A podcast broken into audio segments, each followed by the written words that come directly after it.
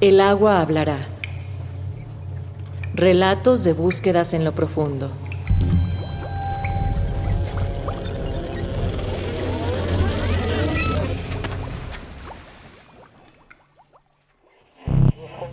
Existe un marco jurídico aprobado durante el gobierno de Álvaro Uribe Vélez y se trata de la Ley de Justicia y Paz en Colombia. Mientras tanto, los paramilitares que venían declarando en el proceso de justicia y paz dijeron que no seguirán haciéndolo hasta que el gobierno les otorgue beneficios carcelarios. Y es que precisamente las condenas de ocho años de cárcel a los jefes paramilitares es el menos malo de los males de la justicia, de la ley de justicia y paz. En 2005, en Colombia, el gobierno de Álvaro Uribe promulgó la Ley 975 o Ley de Justicia y Paz, con la que pretendió la desmovilización de integrantes de grupos paramilitares. Uno de los beneficios que planteaba esta norma para los actores armados era la posibilidad de recibir penas menores que en la justicia ordinaria, a cambio de participar en audiencias de versión libre para contar los crímenes cometidos por las organizaciones a las que pertenecían y aceptar su responsabilidad. Un ejemplo es el caso de Jesús Roldán, alias Monoleche, integrante del grupo paramilitar Autodefensas Unidas de Colombia, quien confesó 11 homicidios y 6 desapariciones forzadas, entre otros delitos. En la justicia ordinaria, su condena habría sido de 40 años de prisión, la pena máxima, pero al adherirse a la Ley de Justicia y Paz la redujeron a 8 años, y en 2016 quedó libre. La ley ha sido criticada por grupos de derechos humanos alrededor del mundo y por las Naciones Unidas por considerarla demasiado generosa al ofrecer penas entre 5 a 8 años por graves delitos como desaparición forzada, masacres y usurpación de tierras, entre otros. Esta ley fue polémica por la desproporción entre los delitos aceptados y las sanciones. Además, porque no había garantía de que los beneficiados dijeran toda la verdad. Sin embargo, entre los hechos que sí contaron surgieron datos relevantes. Y algo que empezó a aparecer de manera recurrente en los testimonios de estas audiencias de versión libre era que los cuerpos de las personas desaparecidas habían sido arrojados a fuentes de agua. En Justicia y Paz hubo cuatro audiencias de versiones libres del señor Ramón Izaza, Ramón Izaza es fundador de las Autodefensas Campesinas del Magdalena Medio, organización paramilitar que practicó la desaparición de personas como una estrategia de terror social y control territorial, también usada por otros actores del conflicto, militares y guerrilla. De acuerdo con el Centro Nacional de Memoria Histórica, se calcula que existen al menos 80.631 víctimas de desaparición forzada en Colombia. Isaza participó en más de una docena de audiencias de versión libre. En algunas de ellas reconoció algo que hasta ese momento las víctimas del conflicto intuían o habían investigado por su propia cuenta, sin tener aún una certeza. Los paramilitares habían utilizado los ríos para desaparecer a cientos de personas. Era escuchar a este señor cómo se saboreaba, porque nosotros identificábamos que se estaba saboreando los muertos y las desapariciones y contaba cómo eh, cogía a las personas y les abrían el, para sacarle el vientre y se creía y... Era muy triste ver eso, muchas mujeres con las fotografías incluso para mostrárselas a ver si recordaba eh, ese rostro. Todas las veces él decía, si él ya está viajando, viajando era que ya lo habían tiraba al río y el río se lo llevaba, ya iba viajando.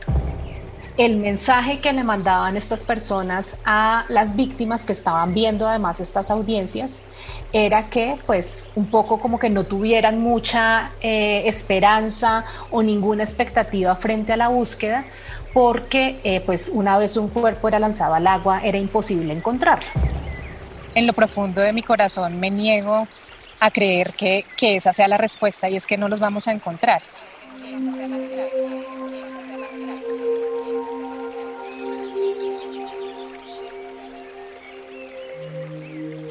Bienvenidos al segundo episodio de El agua hablará, relatos de búsquedas en lo profundo.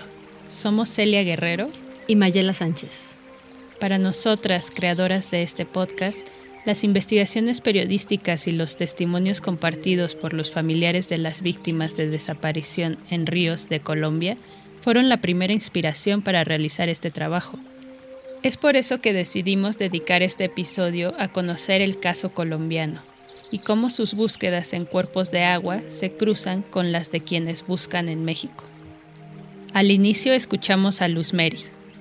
Yo tengo una presentación protocolaria, ya me la aprendí. Mi nombre es Luz Mary Velázquez.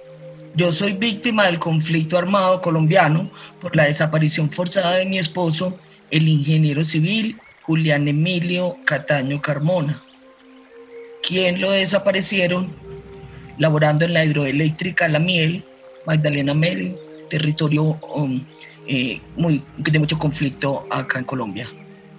Y Ana Carolina Guatame.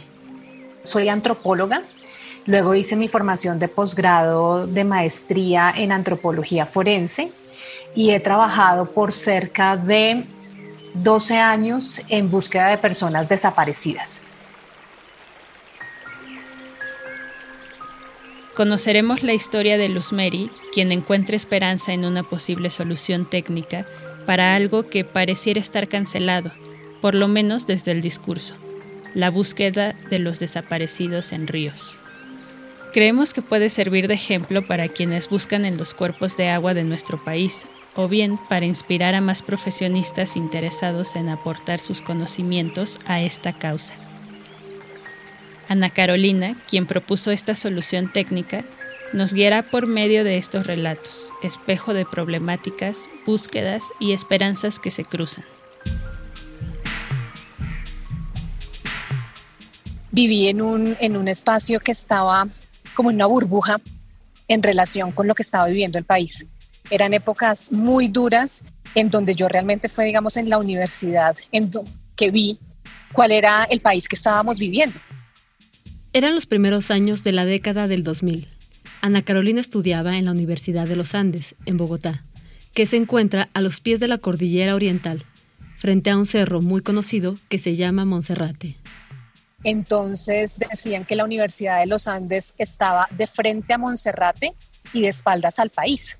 Y tenía mucho que ver con eso, con estudiantes que eran formados eh, pensando en, en un país que de pronto no era necesariamente el que estábamos viviendo paramilitares irrumpieron en el pueblo y asesinaron a 60 personas. Llegaron a extremos que el mundo solo conocía en la Segunda Guerra Mundial. Esta finca, arrebatada a 55 familias campesinas, fue un campo de concentración y entrenamiento de los paramilitares. Ellos eran los que castigaban y ponían las leyes. Durante sus años universitarios, Ana Carolina conoció los casos de violaciones a los derechos humanos que ocurrían en Colombia, como la desaparición de personas le impresionó. Tan pronto terminó la escuela, comenzó a trabajar en Equitas, una organización colombiana que investiga de manera interdisciplinaria violaciones graves a este tipo de derechos. Para 2006, mientras Ana Carolina estudiaba la maestría en antropología forense, empezó a regir la Ley de Justicia y Paz. Como mencionamos al inicio del episodio, esta norma trajo beneficios para los excombatientes a cambio de que hablaran sobre los crímenes cometidos por las organizaciones a las que pertenecían. Y en las audiencias de versión libre la idea era que los paramilitares fueran y contaran todo lo que sabían sobre su accionar en el marco del conflicto armado. Ana Carolina nos contó que tuvo acceso a las grabaciones de algunas de estas audiencias y fue así como supo que los paramilitares habían usado los ríos con el fin de desaparecer sistemáticamente a personas, una táctica para que los cuerpos no pudieran ser encontrados. Pues, como dice la gente, sin cadáver no hay delito. Que ese fuera el mensaje final implícito en las confesiones de los paramilitares preocupó a Ana Carolina.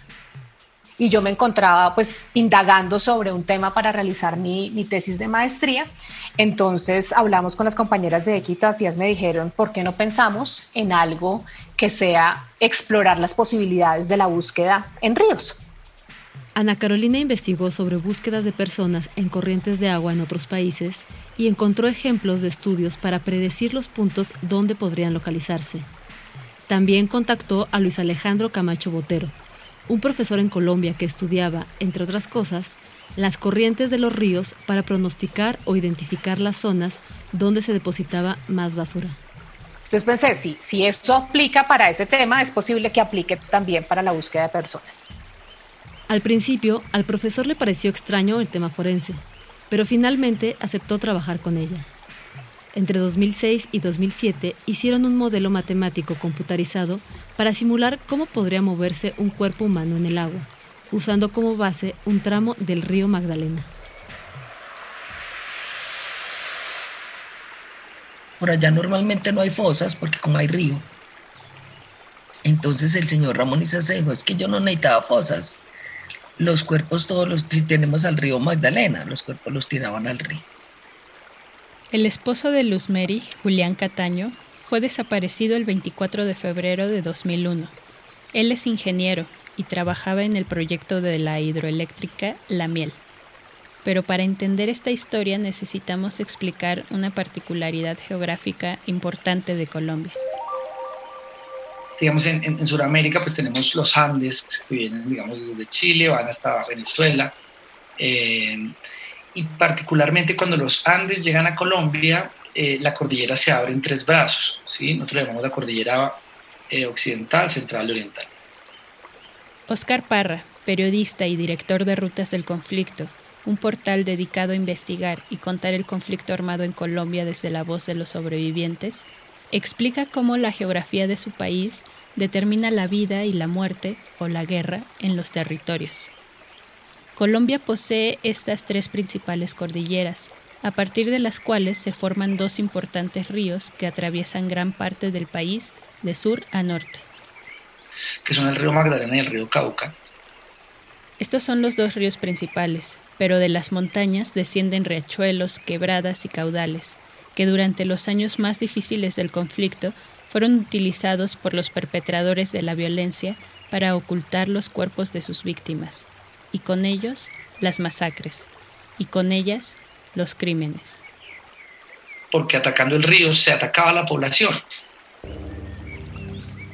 En su proyecto Ríos de Vida y Muerte, el equipo de rutas del conflicto reporta más de 1.080 cuerpos recuperados en al menos 190 ríos colombianos, de 1973 a 2016.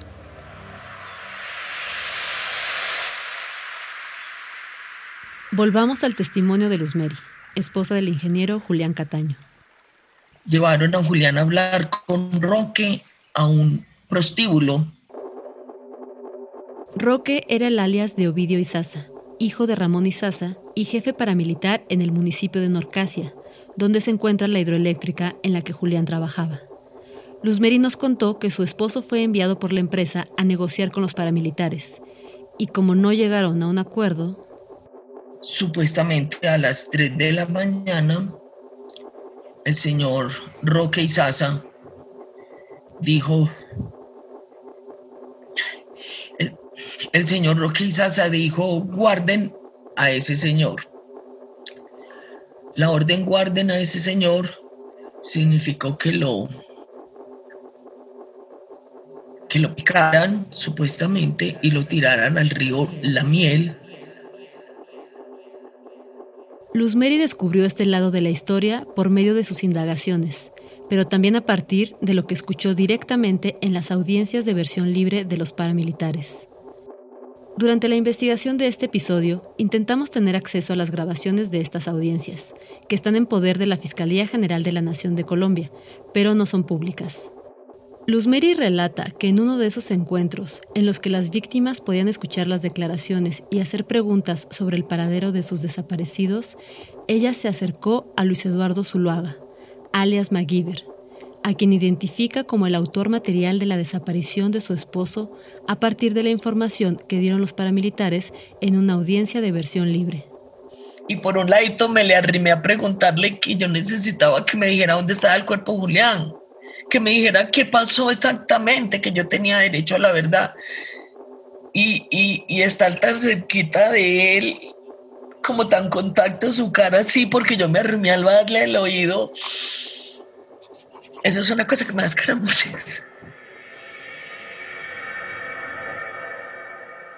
Luzmeri nos dijo que en las audiencias pudo confirmar lo que había averiguado por su propia cuenta, que fue Roque quien dio la orden para desaparecer a su esposo, Julián. En su difícil y doloroso camino hacia la verdad, durante años Luzmeri ha investigado y participado en conferencias, talleres y todo tipo de eventos de antropología forense. Recientemente, un estudio despertó su motivación y la hizo creer en la posibilidad de hallar los restos de su esposo. Se trata del proyecto de Equitas, en el que Ana Carolina empezó a trabajar en 2006 y que desde 2019 desarrolla formalmente de la mano del Instituto Javeriano del Agua, una unidad académica de la Pontificia Universidad Javeriana, ubicada en Bogotá. La iniciativa actual consiste en la modelación matemática del río La Miel la modelación matemática, es, si se puede decir así, es una herramienta que le permite a uno eh, deducir cosas, preguntarse cosas a partir de unas condiciones específicas. Entonces, él es Jorge Escobar. Es ingeniero civil de profesión, pero se dedica a la hidrodinámica ambiental, una especialidad que estudia el movimiento de los cuerpos de aguas naturales. Lo que buscamos es desarrollar una metodología que permita facilitar la búsqueda de personas desaparecidas en ríos, ya sea por que eh, se supo dónde arrojaron el cuerpo, entonces la idea es saber dónde, dónde puede estar después de un tiempo, o lo contrario, se encontró el cuerpo o el fragmento del cuerpo en alguna parte. Lo que hace el modelo matemático es utilizar las mediciones pasadas y actuales del caudal de un río para representar su dinámica y patrones de flujo y, con esa información, simular cómo se movería un cuerpo a través de su cauce.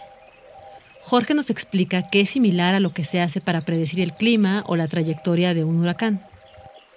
Y a partir de eso uno puede empezar a establecer lo que yo llamo un diálogo con la naturaleza. Este modelo ha servido para realizar un primer ejercicio en el río La Miel, el mismo donde fue desaparecido Julián, el esposo de Luz Mary. Eh, muchas personas pensaban que esto pues era como un poco una inversión de tiempo que, que implicaba demasiado para unos resultados que eran experimentales. Ana Carolina asocia esta reticencia a la dificultad que implica la búsqueda de personas en escenarios complejos.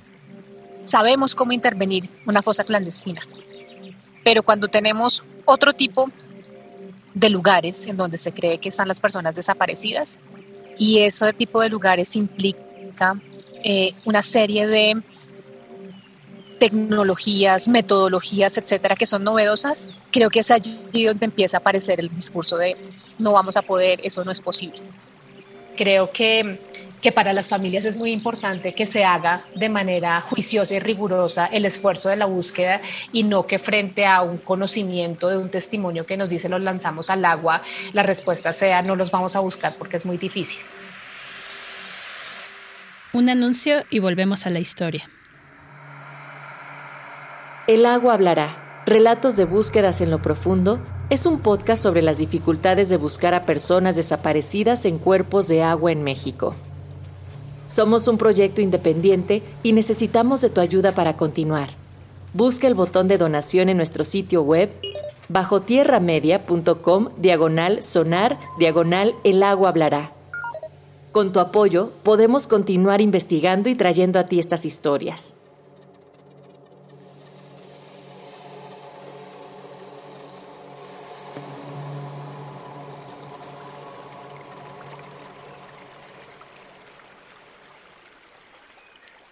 Durante la primera parte de este episodio, escuchamos por qué la antropóloga forense Ana Carolina Guatame comenzó a trabajar en un proyecto para buscar a los desaparecidos en ríos de Colombia. También conocimos la historia de Luz Mary Velázquez y su esposo, Julián Cataño, desaparecido por paramilitares en el río La Miel. Ahora escucharemos sobre el trabajo que Ana Carolina y su equipo han realizado en este lugar y cómo este se entrecruza con la experiencia de un grupo de arqueólogos mexicanos. El río La Miel está ubicado en el departamento de Caldas, en la región central de Colombia, a unas seis horas de la capital. El río La Miel tiene unas aguas muy cristalinas, el paisaje es bellísimo y como que cuesta conciliar em, ese paisaje tan estéticamente lindo con los hechos de violencia ocurridos allí. Según el Observatorio del Centro Nacional de Memoria Histórica, en él se han encontrado 36 cuerpos de personas desaparecidas. Todos los recursos que están alrededor del río son finalmente la vida de la gente que está ahí alrededor. De manera que pensar la idea de la muerte asociada al río es muy, muy fuerte, ¿no? Es, como una sensación siempre de, de esa doble connotación del río, incluso contradictoria. Ana Carolina nos contó que durante años algunas personas que viven a las orillas del río y los pescadores de la región han presenciado la violencia y son ellos los primeros testigos de los hallazgos de los cuerpos de desaparecidos. De la gente decir, ah, yo también supe de un caso. Ah, claro, yo recuerdo cuando esto pasaba y yo pasaba en mi, en mi, en mi lancha y veía un cuerpo aquí, un cuerpo allá. Entonces es muy chévere porque encontramos ese relato de lo que nosotros conocemos técnicamente en la vivencia que ellos han tenido. El equipo técnico ya tuvo acercamientos con los pobladores y estudió el río, pero aún no realiza un ejercicio de búsqueda y continúa preparándose para un posible hallazgo. Porque en nuestro país particularmente todavía estamos muy en esa línea de que esto no es posible. Y mostrar que sí lo es y, no por, por, demostrar que tenía la razón, ni mucho menos, sino por, por la esperanza y por la puerta que se abre para las familias que, que buscan a sus seres queridos, uy, sería como, como un gran logro, ¿no? Entonces es como que el hallazgo es un gran logro, pero sigue habiendo un montón de retos que luego van a empezar a surgir. Uno de ellos, por ejemplo, es hacer conscientes a los familiares de que dadas las condiciones y el movimiento constante de las aguas de los ríos, es muy probable que no se encuentren los cuerpos completos, sino solo algunos huesos. Otro reto será el rescate de los hallazgos sumergidos en el agua. Quienes saben cómo hacerlo son quienes trabajan con restos arqueológicos que han estado bajo el agua por mucho tiempo. En nuestro país no tenemos una tradición en arqueología subacuática. Entonces lo que empezamos a hacer desde hace un poco más de un año fue un acercamiento a eh, los arqueólogos subacuáticos mexicanos.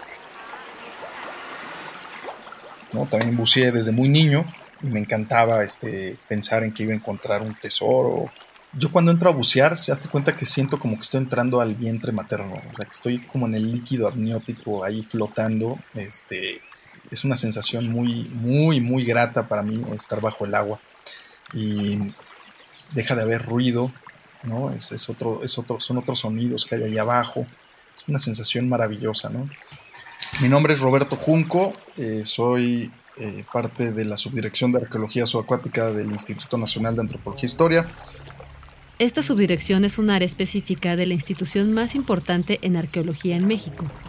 Fue creada en 1995 y se especializa en la búsqueda, localización y rescate de vestigios sumergidos en distintos cuerpos de agua. Pero finalmente es arqueología, nada más que se hace este, bajo el agua. Este, me ha tocado trabajar en el Caribe, en el Golfo, en el Pacífico y bueno, en otros países también, este, de todo tipo de contextos de las investigaciones en los lagos del Nevado Toluca, que son lagos a 4.200 metros, aguas gélidas totalmente, y donde hay una abundancia de ofrendas prehispánicas padrísima. Por ejemplo, en el arrecife de Alacranes, este, justamente haciendo una prospección, este, y bueno, pues que me pongo ahí a, buscarle un poquito, y bueno, que va apareciendo un tesoro, un tesoro real, ¿no? de más de 350 piezas de oro, este, más de 80 esmeraldas, pero te hablo de esmeraldas del tamaño de un ojo. Este, un, auténtico tesoro de esos de, digo que de los con los que yo soñaba de niño. En 2019, Roberto y parte del equipo de la subdirección participaron en una búsqueda totalmente distinta. Bucearon en una presa en Tamaulipas, al norte de México, para tratar de hallar los restos de una persona que fue desaparecida en ese sitio. Si escuchaste el episodio 1, recordarás esta historia. Si aún no lo haces, te invitamos a escucharlo. Algo importante de mencionar es que dentro de las tareas del instituto no está buscar a personas desaparecidas. Sin embargo, a petición de los familiares, los arqueólogos decidieron apoyar en su tiempo libre. O sea, nosotros no somos expertos en este más que en arqueología Pero bueno, creemos que nuestras técnicas pueden aportar algo este, y en ese sentido lo hacemos por, pues, por ayudar. Para el equipo de Junco, esta búsqueda fue completamente inusual, pero casualmente sirvió para que Ana Carolina supiera de ellos. Entonces lo que empezamos a hacer desde hace un poco más de un año fue un acercamiento a eh, los arqueólogos subacuáticos mexicanos para contarles este proceso en el que estábamos y poder sumar la experticia que se tiene desde el abordaje de cómo se explora arqueológicamente algo que está sumergido que ustedes lo han hecho pues más desde esta perspectiva prehispánica, histórica, etcétera, pero que desde el punto de vista metodológico tiene un montón que aportarnos a nosotros a cómo nos estamos pensando la búsqueda en escenarios acuáticos. Los equipos de Ana Carolina y Roberto ya han compartido sus experiencias de trabajo.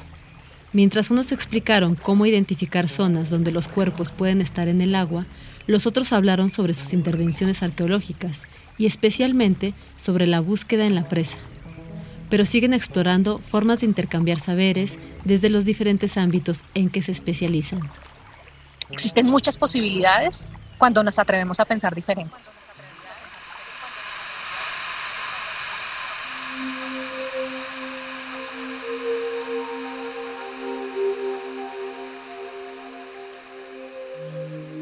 En el momento en que iniciamos este episodio, Pensábamos que Colombia podría ser un ejemplo para México en la búsqueda de personas desaparecidas en cuerpos de agua. Ahora sabemos que el aprendizaje ha sido mutuo y continuo, porque las experiencias de un país pueden ser la pata de la mesa que le falta al otro. Se trata, más bien, de tener la voluntad de compartir saberes desde cualquier geografía y profesión. Ana Carolina espera que cuando termine la pandemia puedan comenzar las búsquedas y en caso de un hallazgo, poner en práctica lo aprendido de los arqueólogos subacuáticos. Este 24 de febrero se cumplieron 20 años de la desaparición de Julián Cataño. Para Luz Mary, quien ha hecho de todo para encontrar a su marido, la idea de un modelo matemático que predice el lugar del río donde pueden estar sus restos no es descabellada. Es difícil. También tengo miedo.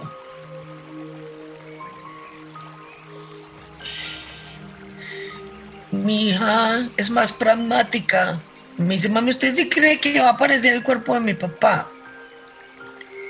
Y yo le dije, pues con todo lo que me he metido de loca en lo de antropología, con todas las investigaciones que han hecho, con el estudio de Équita, posiblemente aparezca. Posiblemente se encuentre algún rastro, algo en escala de 1 a 10. Tengo 5 de esperanza. Fomento esa pequeña esperanza.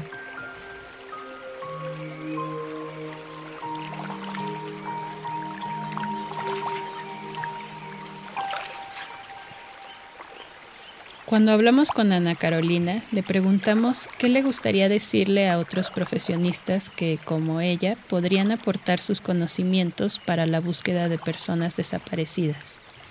Esta es su respuesta.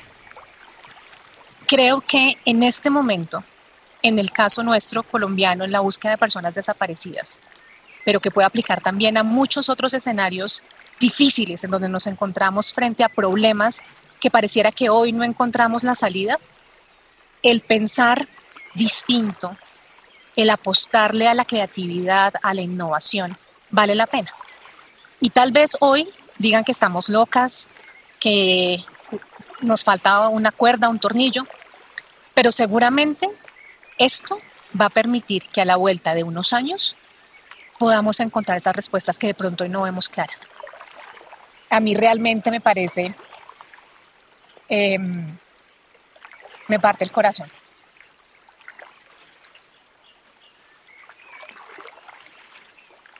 Ver a las mamás.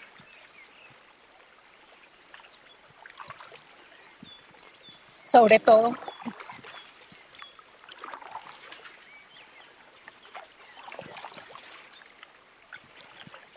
sobre todo porque las mamás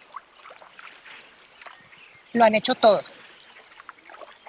ellas han recorrido los ríos, han ido a hablar con los perpetradores de los hechos, han excavado, como pasa en México, con sus propias manos.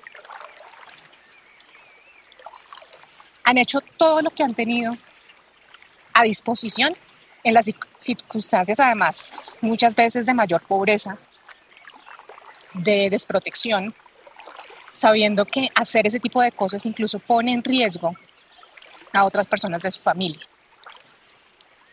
De manera que uno dice, de nuevo, si yo tengo las posibilidades de hacer otras cosas, de pensarme a, partir de lo que he estudiado, de lo que he hecho, esas otras cosas, ¿cómo no va a ser posible de que hagamos el esfuerzo cuando ellas lo han hecho todo?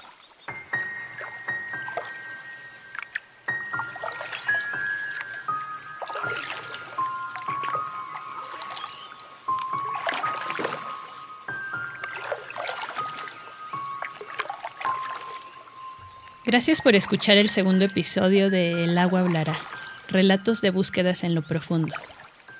Queremos agradecer a Ana Carolina, Luz Mary, Oscar, Jorge y Roberto por compartir su testimonio, conocimiento, experiencias y reflexiones. Para realizar este episodio recibimos el apoyo del Consejo de Redacción.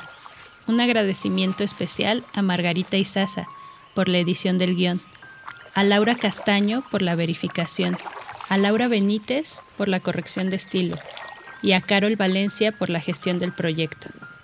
Gracias a Violeta Radio por brindarnos sus instalaciones para la grabación de este episodio. Y gracias a nuestros aliados de Bajo Tierra, José Manuel Jiménez y David Hernández, por todo su trabajo que complementa el nuestro. También agradecemos a cada una de las personas que nos han apoyado con sus donativos su aporte es un empuje moral y material muy importante.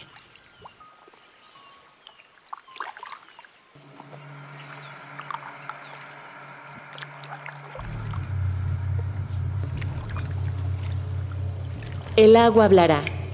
Relatos de búsquedas en lo profundo.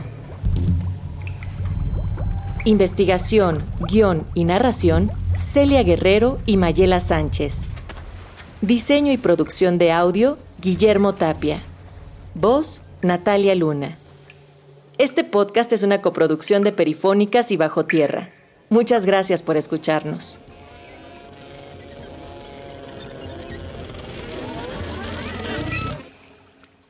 Esta historia fue elaborada con el apoyo de Consejo de Redacción, la Unidad de Búsqueda de Personas Dadas por Desaparecidas y el Comité Internacional de la Cruz Roja como parte del proyecto Diálogos con la ausencia, formación virtual para periodistas que cubren la desaparición en el marco del conflicto armado y la búsqueda de personas. Las opiniones presentadas en este podcast no reflejan la postura de esas organizaciones.